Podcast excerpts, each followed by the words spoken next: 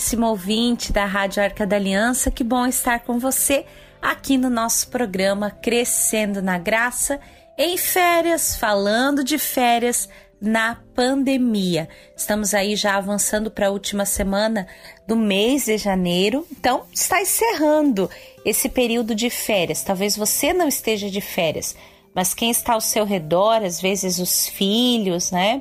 É, parentes, enfim, o mundo está assim em ritmo, né? Ritmo de, de férias. Fevereiro a gente já vai iniciando as aulas e tantas outras atividades é, sejam elas civis, pastorais, enfim. Então vamos aproveitar essa última semana para recarregar as forças, as energias, o espírito, a alma, encher a alma de bons sentimentos, né?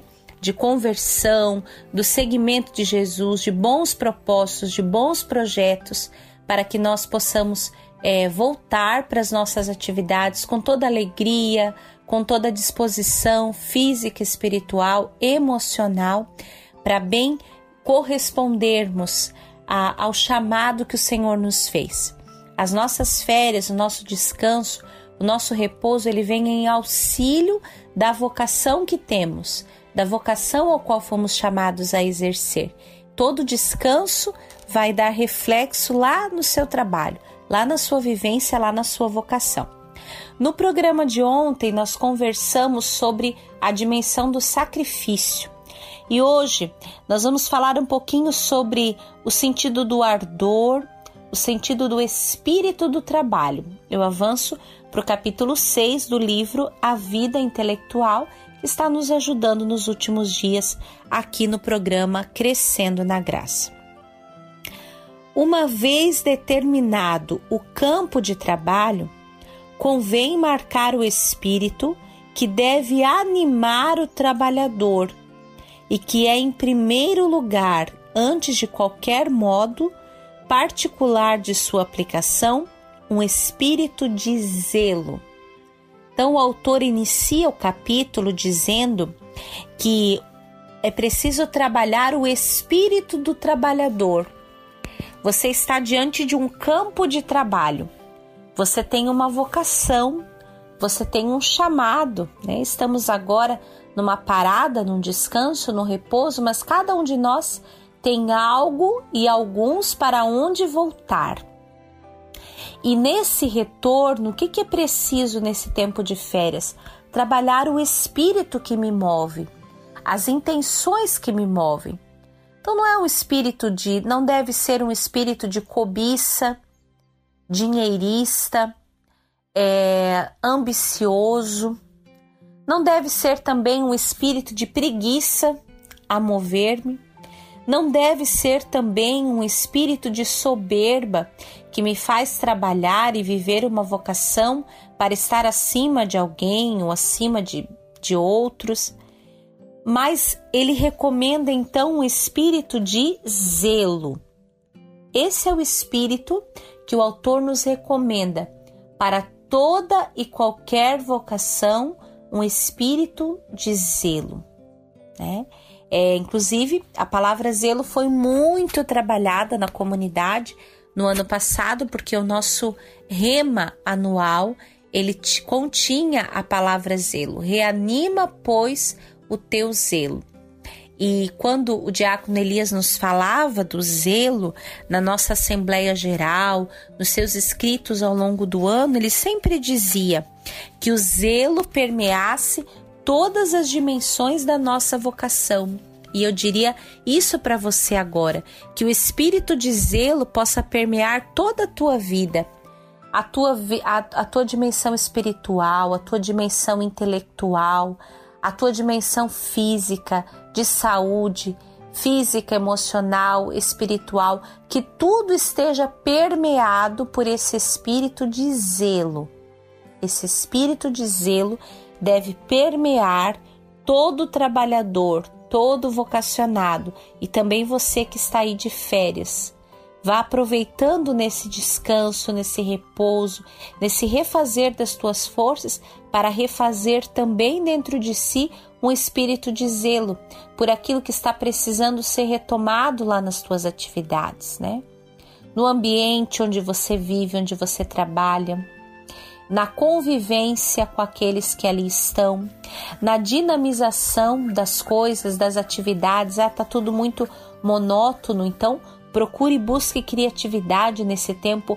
O zelo vai movendo tudo isso, né? É um zelo que se preocupa com o ambiente, é um zelo que se preocupa com as pessoas, é um zelo que se preocupa com as emoções que ali são vividas, é um zelo que olha para dentro de si mesmo e percebe onde também eu devo me transformar, mudar, me converter. Então, o zelo aqui, de modo bem amplo, nós podemos olhar. O que se pode fazer, vai dizer o autor, pois o que se pode fazer sem uma energia viril? O espírito é como o avião que só se mantém em voo utilizando a força máxima de sua hélice. Se parar, cai. Então aqui, agora o autor vai completando esse sentido do zelo, ele liga também a um sentido de uma energia, de um renunciar a toda e qualquer preguiça que possa haver dentro de nós e colocar energia ou a palavra que Santa Teresa muito usava, que é a palavra determinação, né? É muito bonito assim, Teresa, ela nos seus escritos, ela vai repetindo algumas palavras, né? E algumas palavras vão ficando fortes, a palavra oração, a palavra contemplação e a palavra determinação. São palavras que vão repetindo, né? Repetindo muito. Ela fala muito da alma, né? Do cuidado, do cultivo da alma. Então, mas essas, essas três palavras para mim destacam-se nos escritos de Santa Teresa: oração, contemplação e determinação. E a determinação, ela vai determinar, né, embora redundante dizer assim, mas ela vai determinar a tua vida de oração. A determinação que nós temos, ela vai dar qualidade para nossa missão, para nossa vocação, para nossa para nossa convivência, para nossa vida espiritual. Tudo que nós fazemos na nossa vida, para nossa saúde, ela, é, nós necessitamos de determinação. Sim, a graça de Deus vem ao nosso encontro. A, a vida de santidade ela não é fruto apenas de uma decisão pessoal.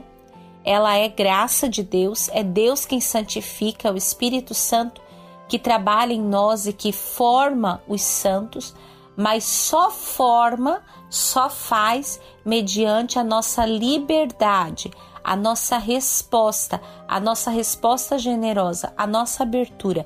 Então, sim, existe aqui a nossa parte, né? E aqui é, é bem sobre isso que o autor está falando, de uma energia. E aqui ele está cobrando de nós uma energia máxima, né?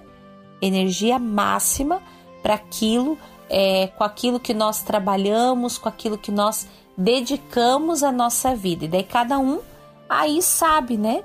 Aonde está dedicando a sua vida, é, qual a sua vocação, qual o seu estado de vida, enfim. O espírito do homem pode ir até o infinito. Só sua preguiça põe obstáculo à sua sabedoria e às suas invenções. Então, qual é o grande obstáculo nosso? A nossa preguiça, né? a nossa dispersão. É, e até a nossa dispersão muitas vezes é preguiça, não é? Então, a nossa preguiça é o nosso obstáculo. Que, que nós não crescemos na vida de oração? Porque nós somos preguiçosos, não somos determinados, não somos disciplinados. Por que, que muitas vezes o nosso, no nosso trabalho a gente não vai até o final das coisas, né? porque dá preguiça de ir um pouquinho além, ou porque dá preguiça de ir até o final, preciso parar um pouquinho antes, né? Então, a única coisa que pode nos impedir, contando que nós temos a força de Deus, a graça de Deus, a potência do batismo, né, o batismo no Espírito Santo, o sacramento do batismo, a força da Eucaristia, a força que é o sacramento da confissão como um sacramento de cura para nós, contando que nós temos todos esses auxílios, a intercessão dos santos, a proteção do nosso anjo da guarda, a palavra de Deus que está o tempo inteiro é conosco, nos auxiliando, iluminando os nossos passos, como vai dizer o salmista, o acesso que hoje nós temos a tão boas literaturas, né? A informação, a tanta coisa, o que que falta para nós? Falta determinação, falta vontade, né? E quando eu falo isso, não falo para vocês, eu falo para mim também, me incluo também né, nas áreas e tantas áreas da minha vida, das quais eu dedico força máxima, mas algumas que eu dedico força mínima, e por isso não obtenho os resultados que Deus quer, né, muitas vezes para a minha vida. Então, é, fique, né, fique atento a isso, a tua preguiça e renuncie, confesse, né, como pecado, o pecado da preguiça, que é um pecado capital. Aquilo que tomamos por barreiras na maioria das vezes não é mais que o emaranhado dos nossos defeitos e de nossos caprichos sensuais, o nosso pecado. Entre conceber e projetar, projetar e executar, executar e aperfeiçoar, quanta demora, quantas quedas. O hábito do esforço aproxima essas etapas e faz passar da concepção ao cumprimento por uma rápida ladeira. Qual que é a solução? O hábito do esforço. Esforço é a minha vontade, é a minha parte. Que o Senhor nos dê a graça. Que 2021 seja diferente nesse sentido e que nós possamos de fato crescer na nossa parte, no sentido do esforço, no sentido de uma vontade firme ou como nos diz Santa Teresa, uma determinada determinação. Até amanhã. Deus abençoe você.